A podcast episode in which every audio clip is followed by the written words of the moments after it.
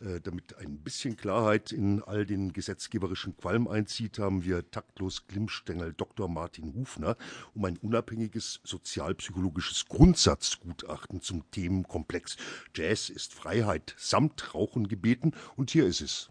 It is. The joint is jumping. It's really jumping. Come in, cats, and check your hats. I mean, this joint is jumping. The piano's thumping. The dancers are bumping. This here spot is more than hot.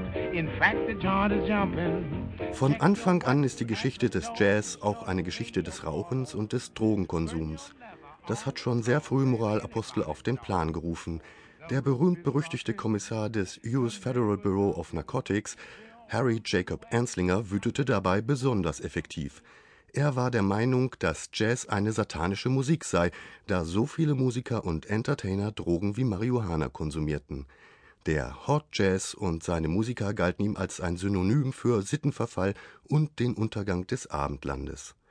Auf dem Radar von Enslingers Verfolgungsjagden fanden sich Namen wie Louis Armstrong, Count Basie, Gene Krupa, Cap Calloway, Duke Ellington, Dizzy Gillespie, Lionel Hampton, Thelonious Monk, Charlie Parker, Billie Holiday, Stan Getz, Art Pepper, Lester Young, Chet Baker, Miles Davis, Art Blake.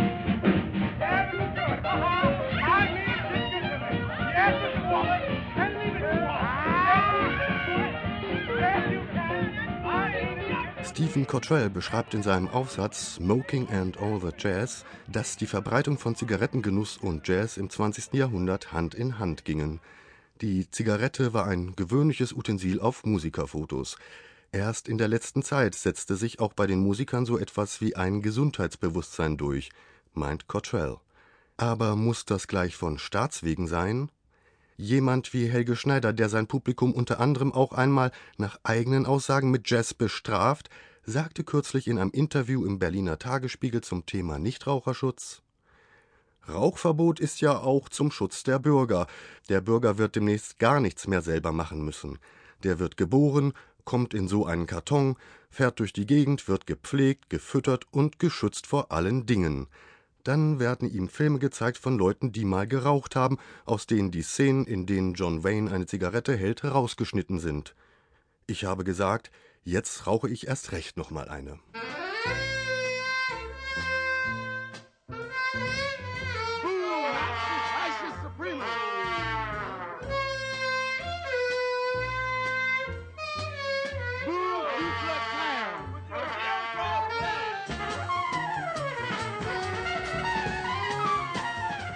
Selbstreinigung kommt mit dem Ende der Revolte. Jazz ist heute vielfach zur bloßen Marke für eine bestimmte Lifestyle-Haltung geworden. Der sich selbst in die Überwachung begebende Bürger liebt es neuerdings sauber und rein. Du hast keinen einzigen Ton getroffen, sülzt es unser einem sogar Dieter Bohlen auf der Suche nach dem Superstar in die Ohren. Von dieser Entwicklung sind auch breite Ströme des Jazz nicht verschont geblieben. So hat sich im Jazz eine recht erfolgreiche Sparte für musikalische Mullbinden, garantiert clean, zum Verkaufsschlager entwickelt. Säuselnde Trellatrin und korrekte Blasmusik allüberall. Sauberer Jazz für eine saubere Gesellschaft. Doch selbst diese ästhetischen Feinststaubemissionen kommen bestimmt irgendwann auch noch auf den Index.